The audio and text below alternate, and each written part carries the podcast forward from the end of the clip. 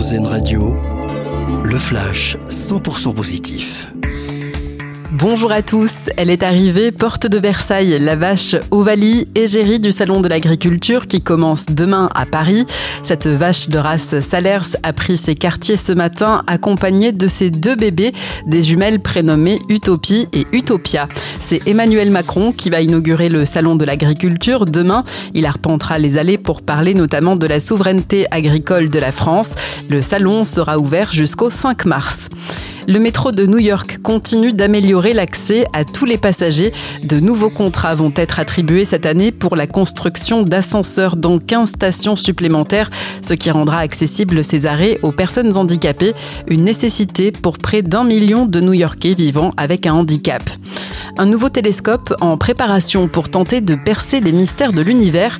Euclide, c'est son nom, est en train de subir une série de tests dans les locaux de Thales Alenia Space à Cannes. Il devrait décoller de la Floride au mois de juillet. Objectif, en savoir plus sur la matière noire et l'énergie noire, deux composantes de l'univers qui restent encore très mystérieuses. La mission d'Euclide dans l'espace va durer de 6 à 7 ans.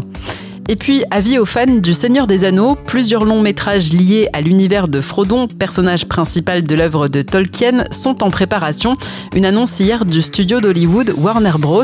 Pour le moment, aucune date n'a été communiquée. Bon après-midi à l'écoute d'Airzen Radio. Une autre vision de l'actualité.